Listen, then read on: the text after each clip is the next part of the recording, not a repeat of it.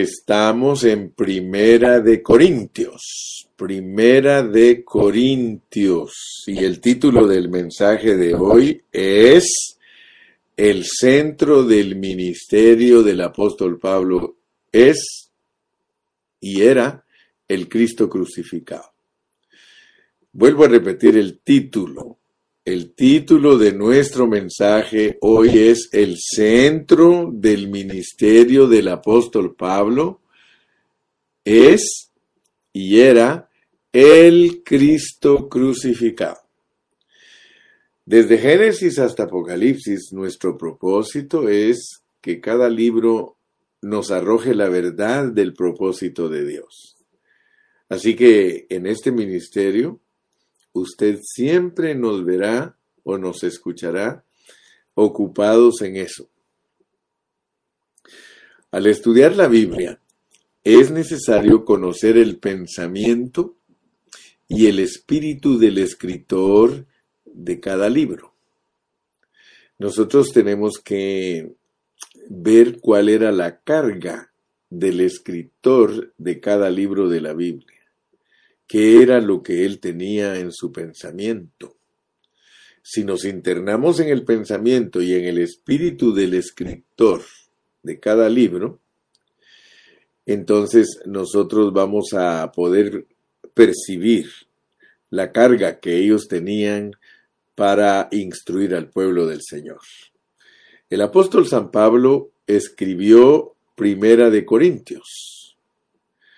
Y cuando él escribió Primera de Corintios. Él consideró cada palabra cuidadosamente, porque la carga de él era transmitir el Evangelio del Señor a una, a una audiencia que amaba la sabiduría. Ellos en Corinto estaban llenos de conceptos filosóficos en esta epístola Pablo no usó palabras persuasivas de sabiduría humana, ni se apoyó en la filosofía, sino que él habló de una manera clara y sencilla acerca del Cristo crucificado. Yo quiero que ustedes vean que él insistió en la carga que llevaba. Por ejemplo, en Primera de Corintios 1:17 dice, pues no me envió Cristo a bautizar, sino a predicar el evangelio no con sabiduría de palabras, para que no se haga vana la cruz de Cristo. Yo quiero que ustedes vean, hermanos, que nosotros podemos hacer vana la cruz yo a veces no sé ni cómo decir, si sentirme triste, frustrado, eh, apenado, no sé, pero así como en la antigüedad, cuando Pablo les escribió a los corintios, esos hermanos de ahí tenían un problema y era que ellos estaban bañados en conocimiento ellos tenían mucha sabiduría griega. O sea que ellos eh, estaban bien metidos en la preparación secular. Ellos estaban bien metidos en la filosofía griega. Ellos eran conocedores de todo lo secular. Y el problema que tenían era que ellos trajeron ese conocimiento a la vida de la iglesia, al grado de que ellos se jactaban. Por eso dice Pablo aquí que todo lo que Dios permitió que Él les llevara era para que no se jactaran. La jactancia es dañina. Si tú te jactas por lo que tú sabes, por lo que tú conoces, por, entre comillas, tú sabiduría, entonces tú haces vana la cruz. Y hay muchos hermanos que son cristianos y que les gusta la teología. La teología vuelve a muchos hermanos orgullosos, eh, muchos hermanos están preparados teológicamente, o sea que ellos han aprendido el sistema teológico y ellos hacen mucho énfasis en la teología. La teología, hermano, hace vana la cruz de Cristo. Mire, quizá usted no esté de acuerdo conmigo, porque quizá usted sea teólogo, pero hacer de Dios una ciencia, eso es volver a Dios un sistema. Por eso la teología se llama teología sistemática, porque la teología hace del Evangelio un sistema. Y entonces hace van a la cruz, porque el Evangelio no es un sistema. El Evangelio es una persona. Es una persona que sencillamente debe de ser vivida por nosotros. Entonces yo le decía a usted, mi amado hermano, que me da tristeza porque aunque hoy no tenemos filósofos griegos en la congregación, ni tenemos hermanos defendiendo la sabiduría griega, sí tenemos hermanos defendiendo, la teología, defendiendo el conocimiento. Y por eso las palabras teológicas hasta son difíciles pronunciarlas, porque se vuelven frases rebuscadas para poder impresionar a la gente con nuestra elocuencia. Y eso no es lo que Pablo nos trajo a nosotros. Dice aquí, pues no me envió Cristo a, bautizar, sino a predicar el Evangelio, pero no con sabiduría de palabras. Hermano, hay predicadores que están estudiando la manera de cómo impresionar a sus oyentes con un hablar pulido. Y eso quita la sencillez de la cruz. Eso quita la claridad de la cruz, hermano. Por eso yo en esta mañana, al introducirme en este mensaje de hoy, de que el centro del ministerio de Pablo era el Cristo crucificado, y ese centro debe de ser también el centro que nosotros tengamos. No nos conformemos a un hablar eh, con frases rebuscadas o con sabiduría humana, sino que dediquémonos a lo sencillo que es el Evangelio.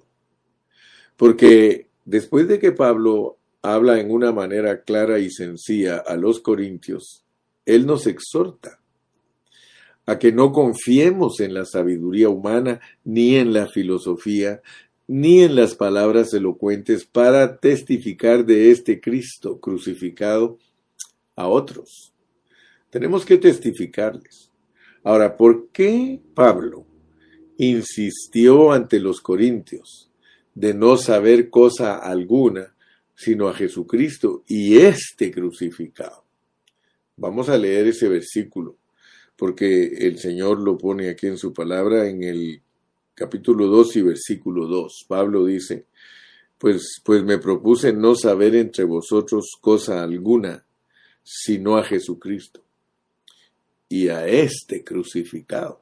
Nota tú, cómo Pablo nos dice que él no insistió en ninguna otra cosa más que en Jesucristo y crucificado. Ahora, preguntémonos, ¿por qué el apóstol Pablo tomó este camino? ¿Y cómo nos ayuda esta palabra al testificar de Cristo a otros. Bueno, pues esto es lo que vamos a estar considerando en nuestro estudio de hoy. Vamos a ver a Pablo como nuestro ejemplo.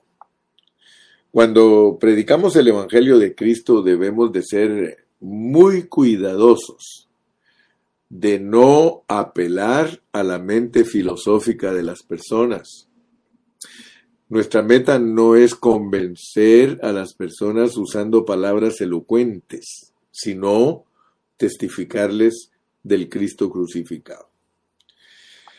El ejemplo de Pablo es que nosotros nos centremos en Cristo, que cuando nosotros prediquemos el Evangelio, no nos vayamos a acomodar o no acomodemos nuestro mensaje a la cultura y gusto de la audiencia. Todo elemento de cultura y filosofía que nosotros agreguemos a nuestro mensaje, eso es levadura. Sí, es levadura, hermano, que contamina el Evangelio de Cristo.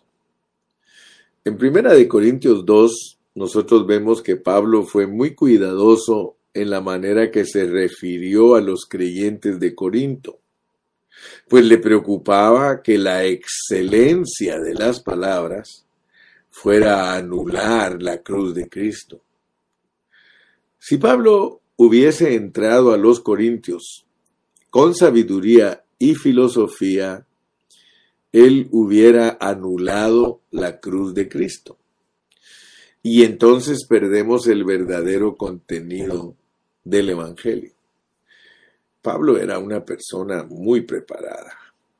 Pablo era una persona muy dotada y por lo tanto su temor era que él pudiera ganar a los corintios, pero no llevarlos a Cristo y su cruz. O sea que él podía, con su conocimiento, podía envolver a los corintios y hacerlos creer que la sabiduría y la filosofía estaban correctas adentro de la iglesia.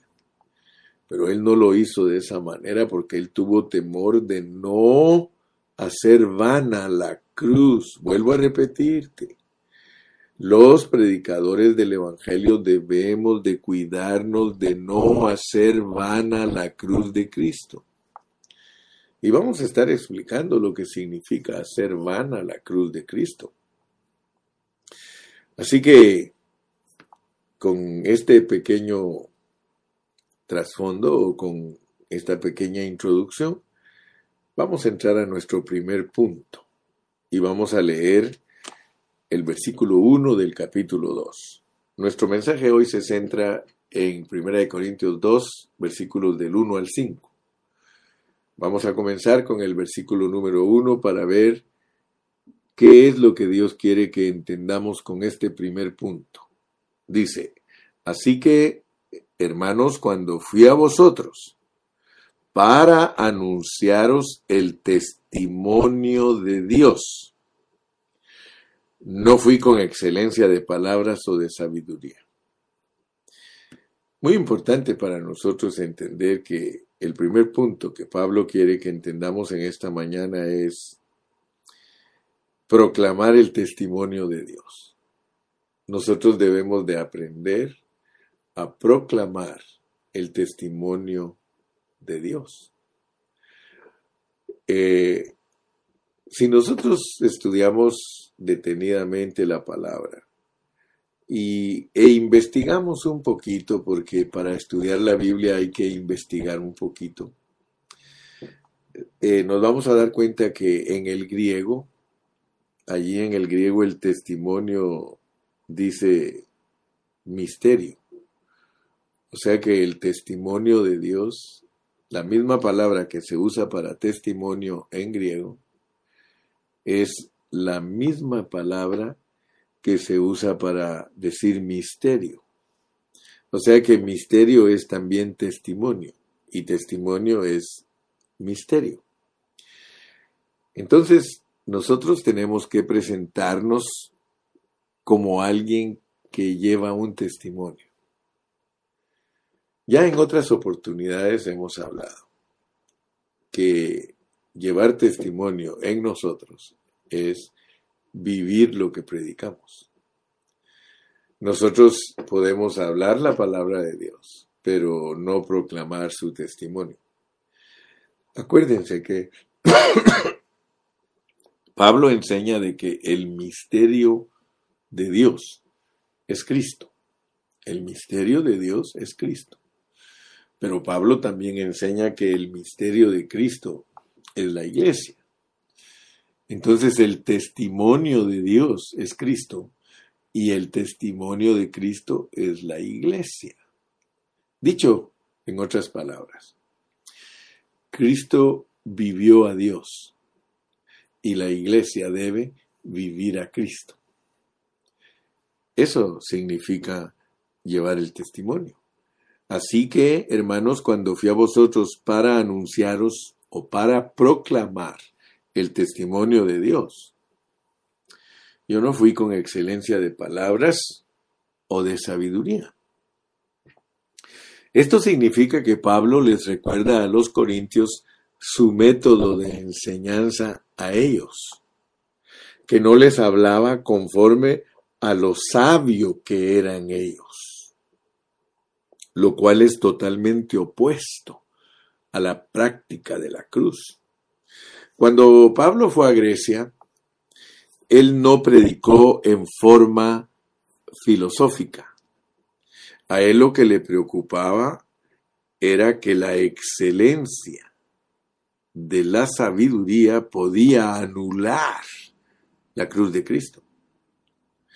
Al hablarles a otros de Cristo y del Evangelio, nosotros debemos de asegurarnos que nuestra forma de hablar no impida que nuestros oyentes capten la esencia de nuestras palabras. Nuestra meta no es que la gente tenga una buena impresión de, nuestro conocimiento, que la gente tenga una impresión de nuestra elocuencia. Más bien, nuestro deseo debe de ser siempre atraerlos a Cristo. ¿Sí? Nosotros debemos ministrarle Cristo a las personas y no hacer una exhibición de nuestro conocimiento. Sí. El segundo tema importante del versículo 1 es el testimonio de Dios. ¿Cuál es el testimonio de Dios? Al, que se, al cual Pablo se refiere en estos versículos. ¿Cuál es el testimonio de Dios? Pablo en este versículo 1, según el Nuevo Testamento, el testimonio completo de Dios. Escúchame bien, el testimonio completo de Dios incluye a Cristo y a la iglesia. Ahora, ¿por qué? Porque Cristo es la cabeza y la iglesia es el cuerpo, el misterio de Dios. Cristo es el misterio de Dios y la iglesia el misterio de Cristo. Y cuando Pablo llegó con los hermanos de Corinto, él anunció las dos partes del testimonio de Dios. Él habló de Cristo y de la iglesia. Él habló de la cabeza y del cuerpo. Entonces, recuerda siempre que la cabeza y el cuerpo son la totalidad del testimonio de Dios. Si tú quieres entender con claridad el testimonio de Dios, tú debes de saber que la cabeza y el cuerpo son la totalidad del testimonio de Dios. Pablo no quiso correr el, el riesgo de tratar de convencerlos por medio de conocimiento alguno. Sí, ni siquiera les habló del Cristo resucitado. Yo creo que muchos de nosotros nos gustaría que nos hablen del Cristo resucitado, pero no. Mira lo que dice el versículo 2. Pues me propuse no saber entre vosotros cosa alguna, sino a Jesucristo y a este crucificado. ¿Qué tal te parece a mí, a ti, perdón, qué tal te parece a ti, mi amado hermano, de que cuando nosotros le prediquemos el Evangelio a personas que están llenas de conocimiento filosófico, teológico, social, cualquier clase de conocimiento, que cuando nosotros vayamos a predicarle el Evangelio a esa clase de personas, nos propongamos no saber nada. Mira, hay hermanos que son doctores, hay hermanos que son ingenieros, hay hermanos que son arquitectos, hay hermanos que son profesionales. Y cuando ellos predican el Evangelio, ellos deben de proponerse no saber ninguna otra cosa más que Cristo y a este crucificado. Las personas tienen la tendencia de respetar a los hermanos que son doctores, en medio de ellos. Eh, le hacen mucho énfasis, el doctor fulano, el doctor sutano, el doctor mengano. Y a veces nosotros allá en lo profundo de nuestro ser, eh, creemos que esos hermanos son superiores entre nosotros por el hecho de que tienen una carrera, que se graduaron en la universidad y que son profesionales y que desempeñan cargos profesionales. Y eso nos impide a nosotros que bendigamos a esos hermanos porque esos hermanos deben de entender que nosotros no predicamos conocimiento. Puede ser que un hermano tenga más conocimiento secular que el hermano Carrillo. Pero eso no debe de impedir al hermano Carrillo de hablarles de la cruz de Cristo. Fíjate que la cruz de Cristo es poder y es sabiduría y destruye la sabiduría de los que creen que, que la sabiduría es mejor y hacen vana la cruz. Yo le hablo a mis hermanos que son profesionales, tú que eres doctor, eh, tú que eres una persona graduada de la universidad.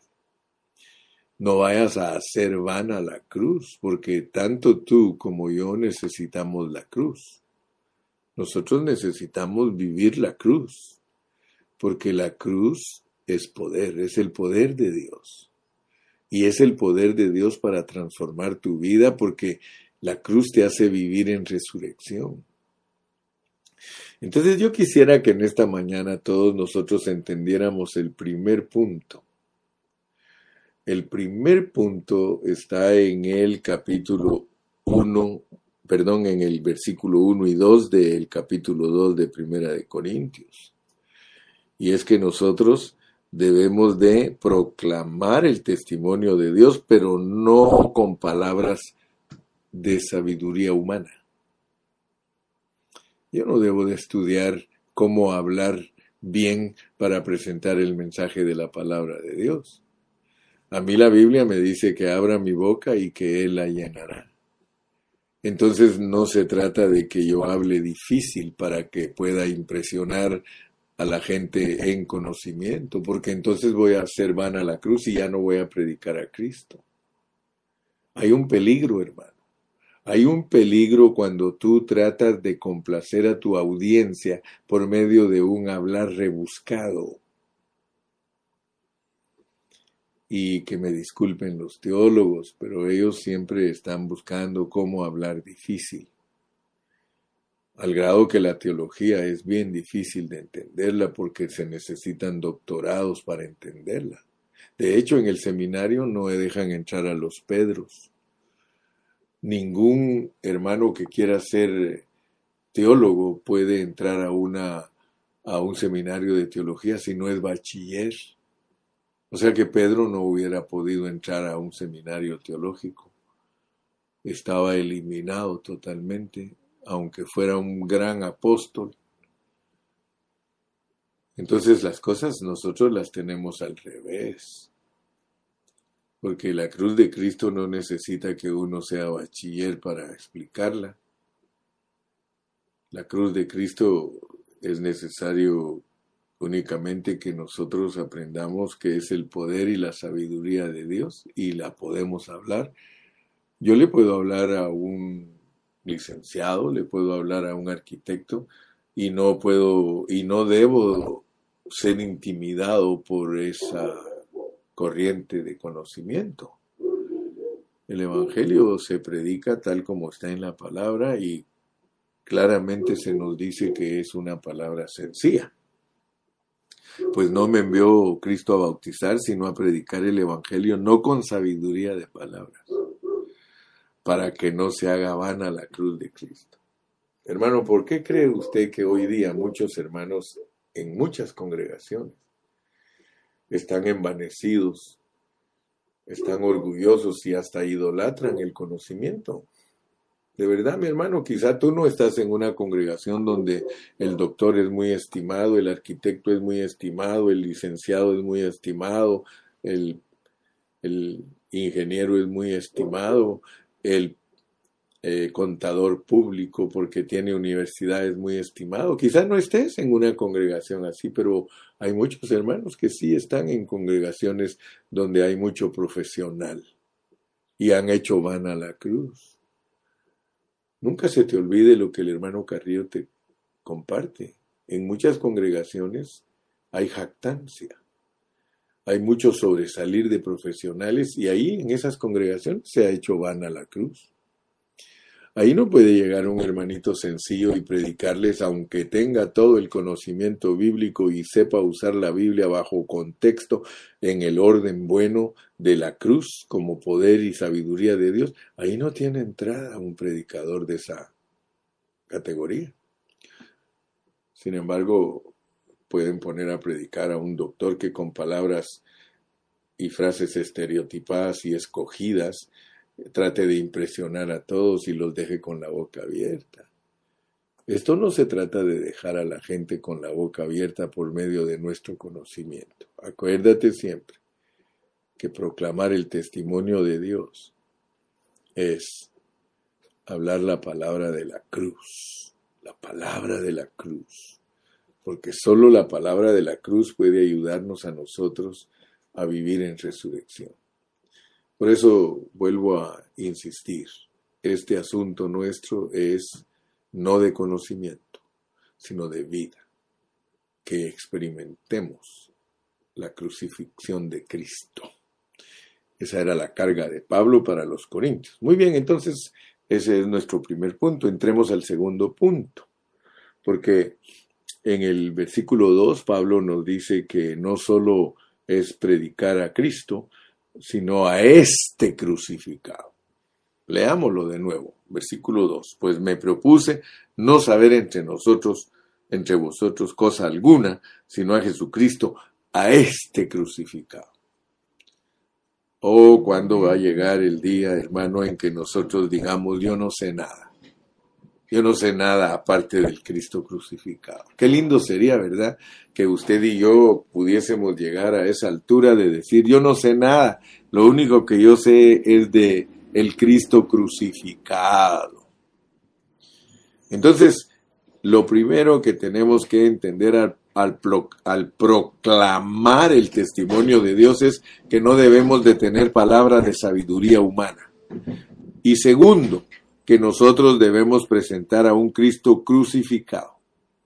Nuestro centro, nuestro contenido, nuestra sustancia en el ministerio que Dios nos ha dado debe de ser el Cristo crucificado. Ahora, preguntémonos por qué, por qué el apóstol Pablo tenía la carga de que se presente a un Cristo crucificado. ¿Qué es un Cristo crucificado? Un Cristo crucificado es a quien se alude una humillación. O sea que nosotros tenemos que predicar al Cristo que enfrentó un sufrimiento. Nosotros tenemos que aprender a presentar al siervo de Dios sufriente, pero para que nosotros también lo seamos. Cuando uno lee Isaías, ahí en Isaías 53, ahí, ahí se profetizó al siervo sufriente. Y ese es el, el, siervo, el, el Cristo que Pablo predicaba. Tenemos que entender qué es lo que Pablo nos quiere decir con todo esto.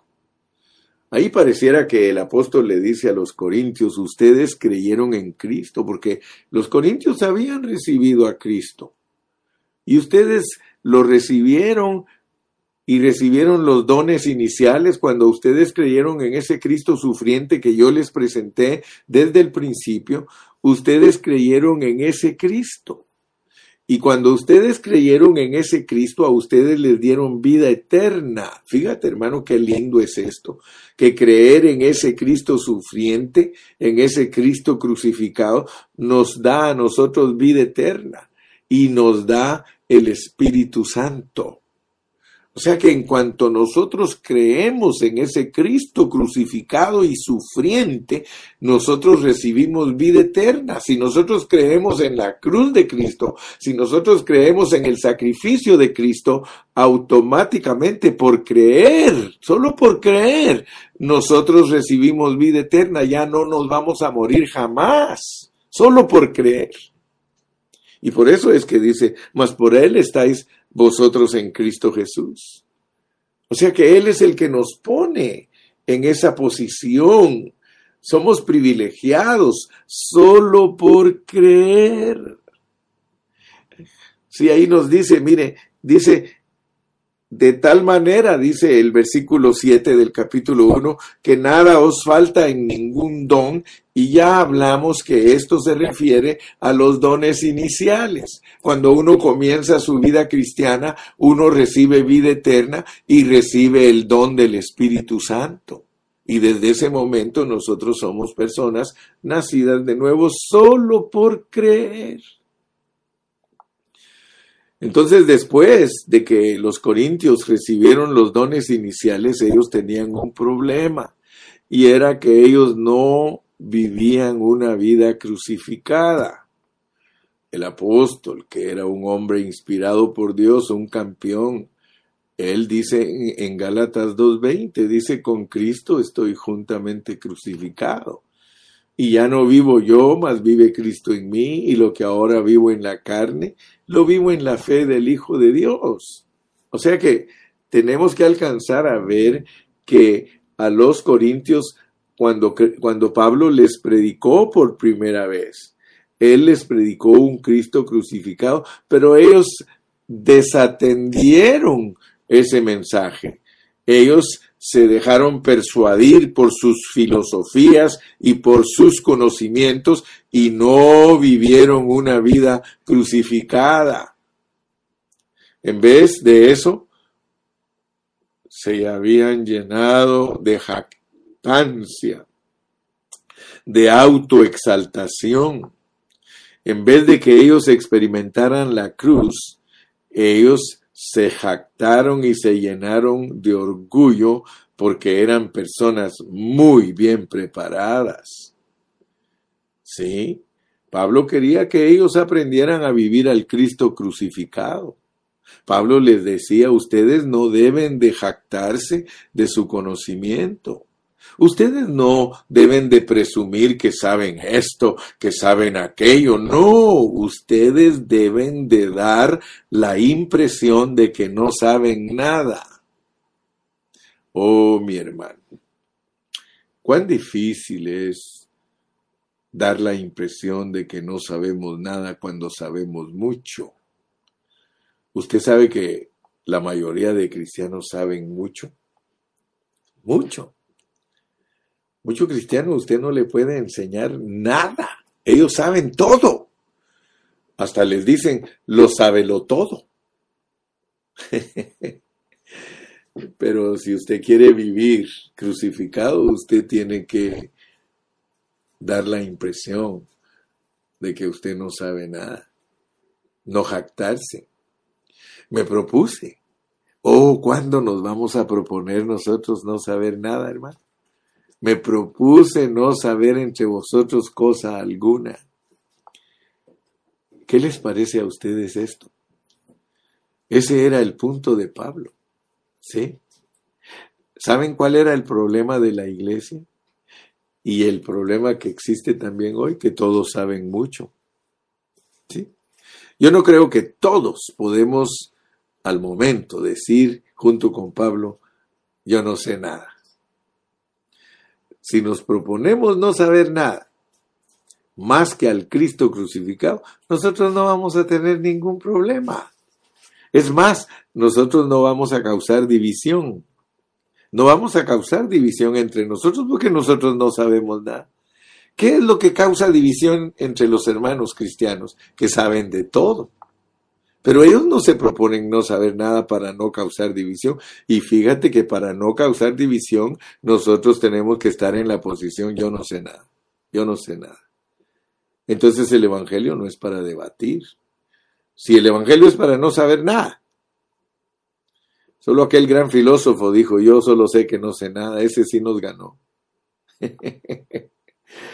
Fíjate que hasta que tú llegas al punto de decir yo no sé nada, entonces vas a dejar de discutir. Mira, cuando un hermano quiera discutir o debatir contigo la palabra de Dios, ármate del pensamiento que no sabes nada y vas a ver que lo vas a bendecir a ese hermano. No te vas a dividir de él. Entonces el problema en Corinto era que los creyentes tenían mucho conocimiento, hasta el grado de idolatrar su conocimiento. No nos sorprenda que la carga de Pablo era minimizar ese concepto. Lo que Pablo quería era traer abajo ese concepto, ese conocimiento. Pablo quería rebajarlos hasta llevarlos al Cristo crucificado.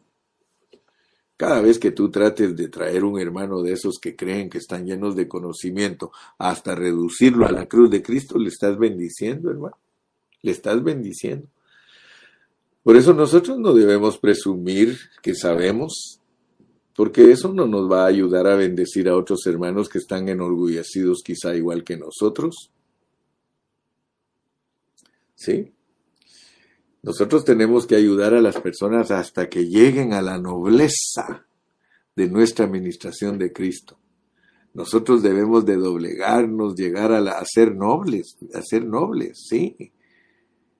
Es obvio, hermano, que la luz, la luz que Dios nos da, es obvio, hermano. A la luz de esta palabra, todo nuestro conocimiento, toda nuestra elocuencia, nuestra cultura y aún nuestros conceptos filosóficos y nuestra educación no tienen ningún valor. Ese es el mensaje de Pablo en 1 Corintios en el capítulo 1. Que nada de lo que es nuestro conocimiento tiene ningún valor ante Dios. Lo que único que tiene valor ante Dios, porque es su poder y su sabiduría, es vivir crucificados, es vivir humildemente si nosotros aprendemos a vivir crucificados, Yo le digo, entonces nosotros estamos avanzando. Los corintios estaban llenos de conocimiento, de sabiduría, de filosofía griega, al punto de que idolatraban eso. Ellos solo estaban interesados en el conocimiento. Pero a pesar que ellos tenían tanto conocimiento, ellos eran muy carnales. Entre ellos abundaban los celos y las contiendas. Había mucho problema en la iglesia en Corintios. ¿Te das cuenta por qué son los problemas en tu iglesia? Porque todos saben. Porque todos saben. Mira, cuando yo estaba joven en Guatemala había un anuncio, un comercial que decía, ¿por qué lo mató? Sabía demasiado.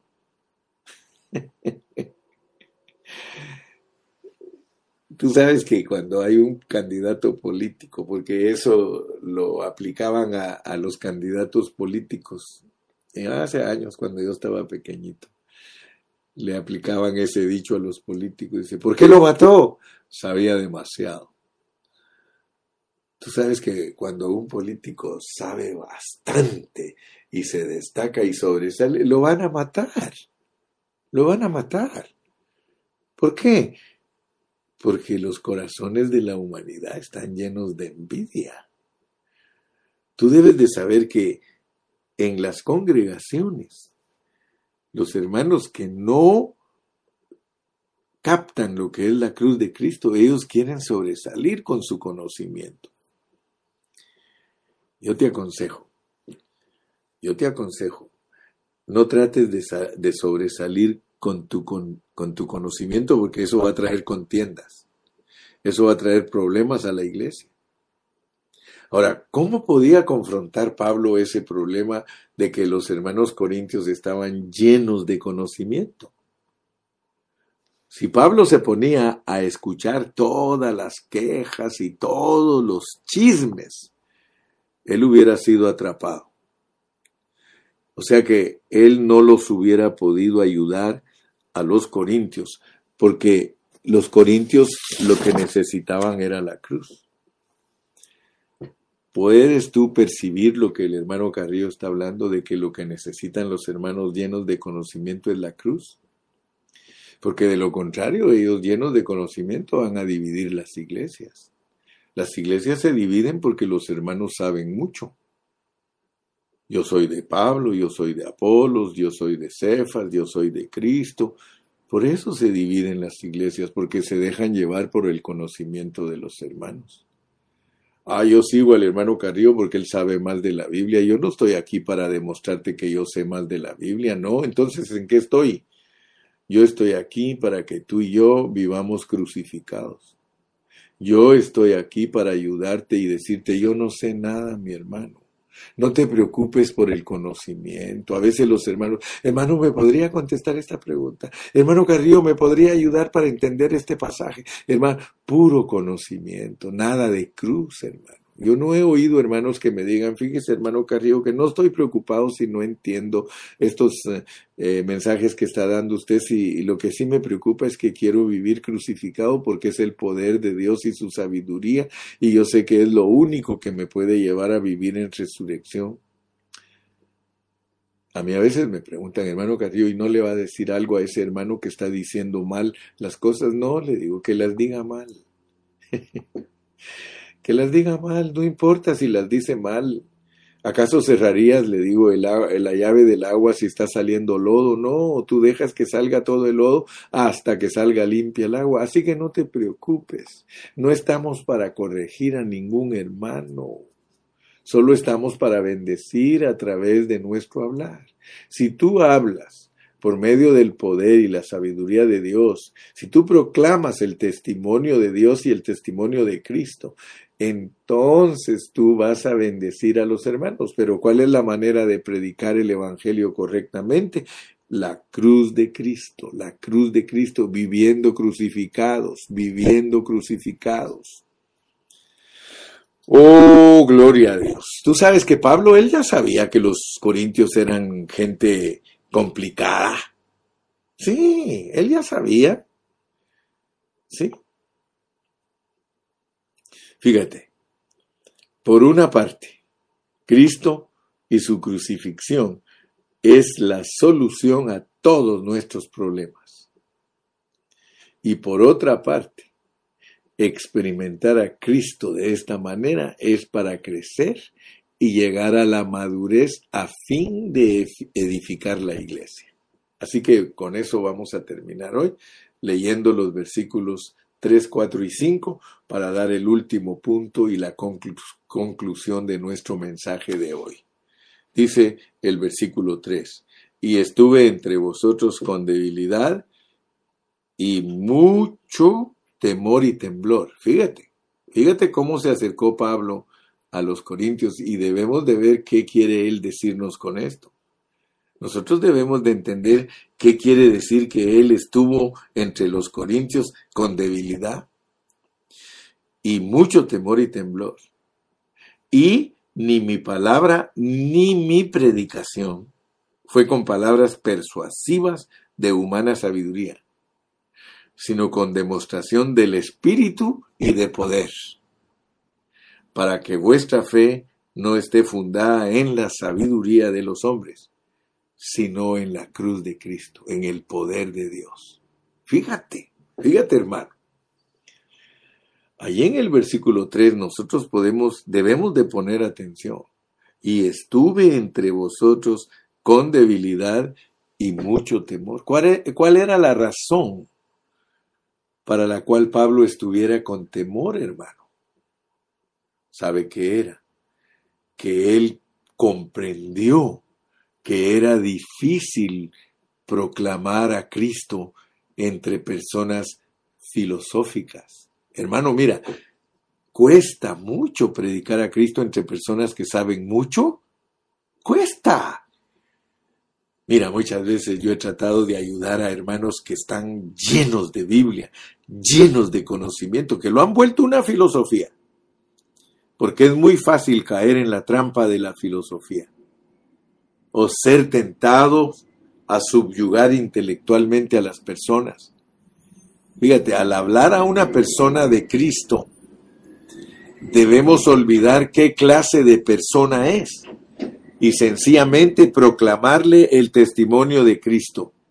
Olvídate, cuando tú hablas con una persona, si tú no te olvidas lo que esa persona es, tú no lo vas a poder bendecir.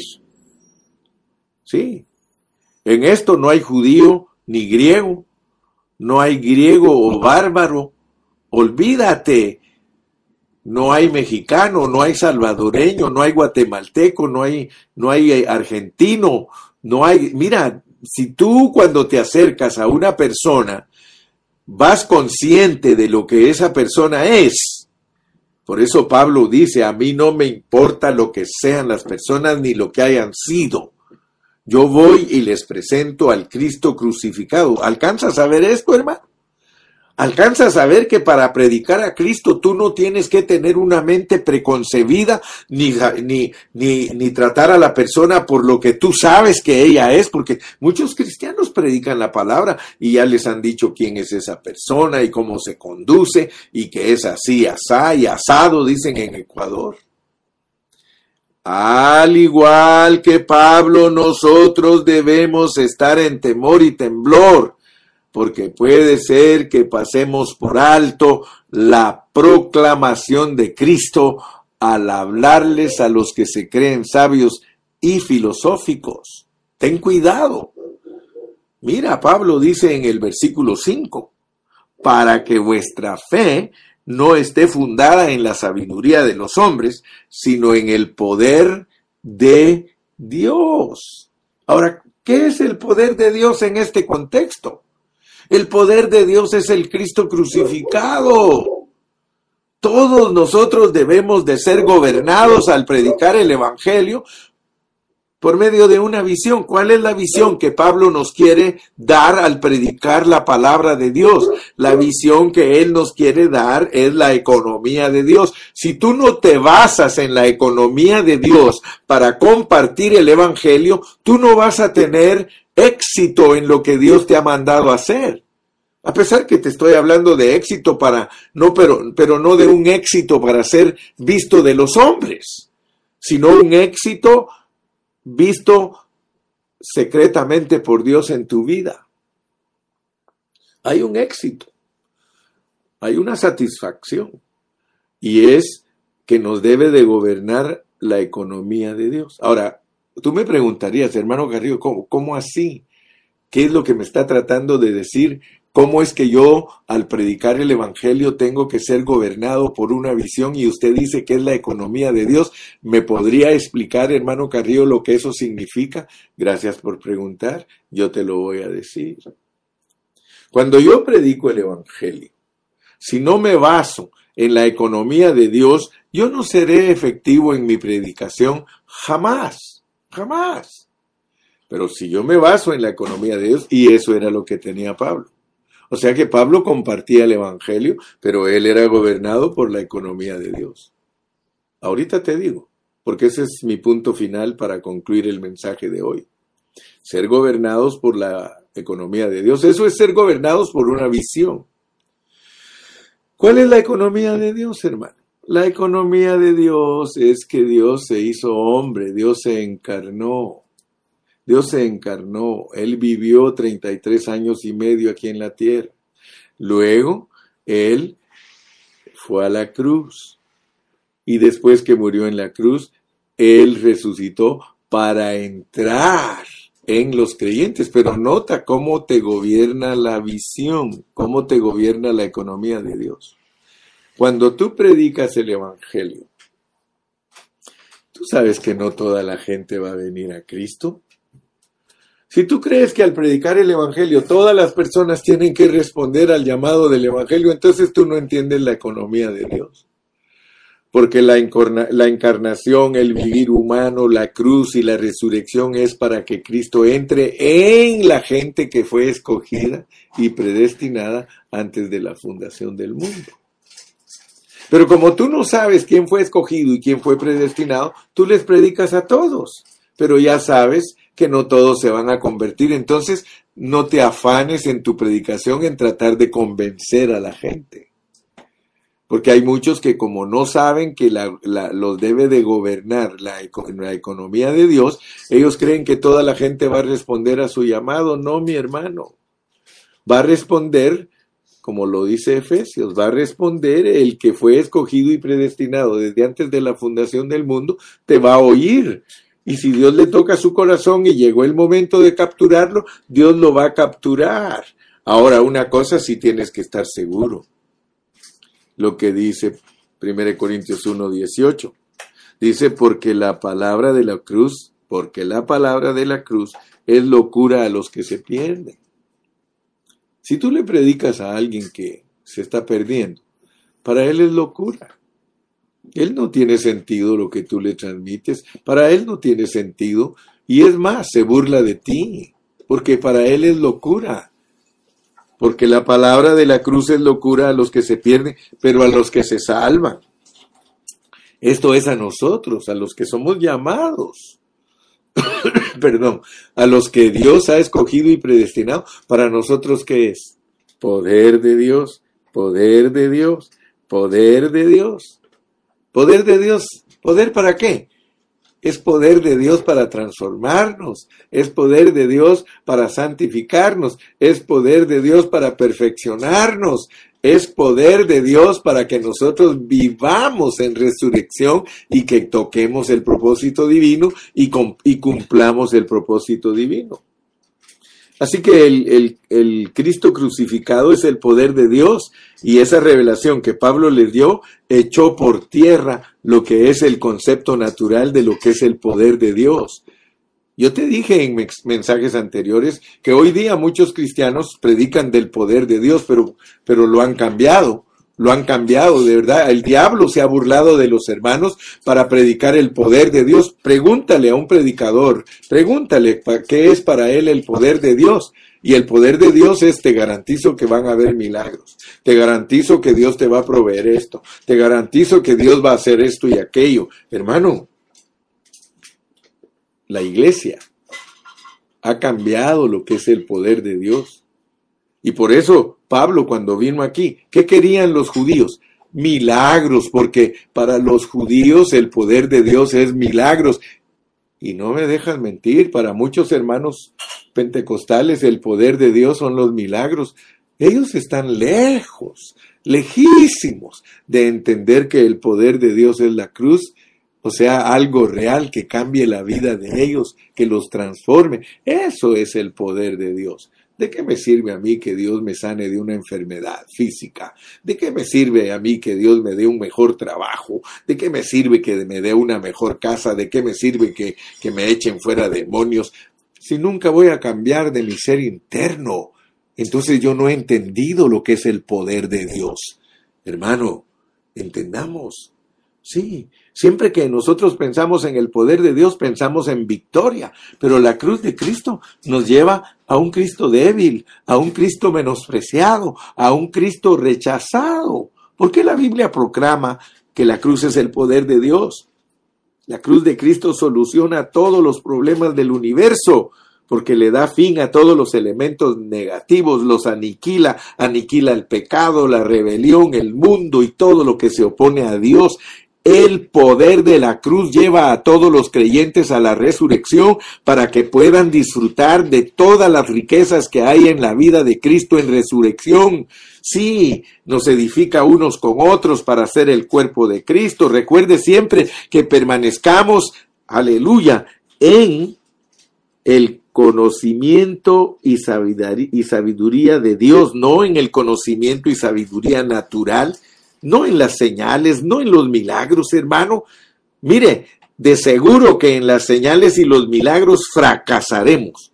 La mayoría de hermanos cristianos que están gobernados por milagros y señales están fracasados. ¿Por qué? Porque ellos no conocen el poder y la sabiduría de Dios, que es la cruz y, que es tropezadero para todos los hermanos que quieren milagros.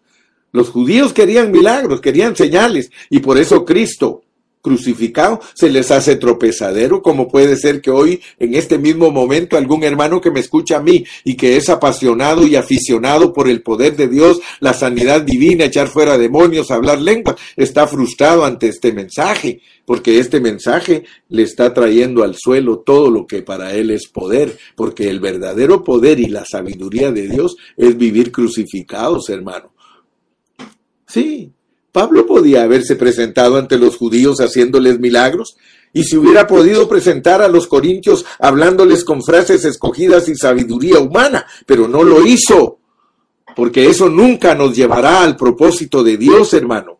El propósito de Dios no es todo el que me dice Señor, Señor, entrará en el reino. Sí, no es todo aquel que, que, recibe milagro el que va a ser un campeón ante Dios, no, mi hermano, es aquel que viva crucificado, porque solo la cruz cambia a las personas, hermano. No podemos reemplazar, hermano, no reemplaces el poder de Dios por el poder engañoso que el diablo ha hecho creer a muchos hermanos que ese es el poder. No, mi hermano, el verdadero poder y la sabiduría de Dios es la cruz, porque esa es una solución profunda, pero muy sencilla. Es una solución profunda, pero muy sencilla. Todos quieren milagros, todos quieren señales, todos quieren sabiduría, pero nosotros, los llamados, no. Yo no quiero milagros, hermano. Yo no quiero sabiduría humana yo quiero llevar la cruz. El que quiere venir en pos de mí, niéguese a sí mismo. Tome su cruz cada día. Aleluya. Y sígame. Padre, gracias en esta mañana. Yo he entregado, Señor, el mensaje de Pablo. El mensaje de Pablo se centraba en la cruz de Cristo. Gracias, Señor, porque no es un mensaje cualquiera, aunque no es popular aunque no es acogido por muchas personas, aunque no es el Evangelio que les gusta a los griegos, aunque no es el Evangelio que le gusta a los judíos, pero es el Evangelio que nos gusta a nosotros los llamados, porque nosotros los llamados hemos entendido que el poder de Dios y la sabiduría de Dios es el Cristo crucificado, es la cruz del Calvario. Señor, muchas gracias por la cruz. Señor, gracias. Amamos esa cruz, queremos llevar esa cruz. Señor, porque es lo único que nos garantiza que estamos siendo victoriosos. Gracias, Señor.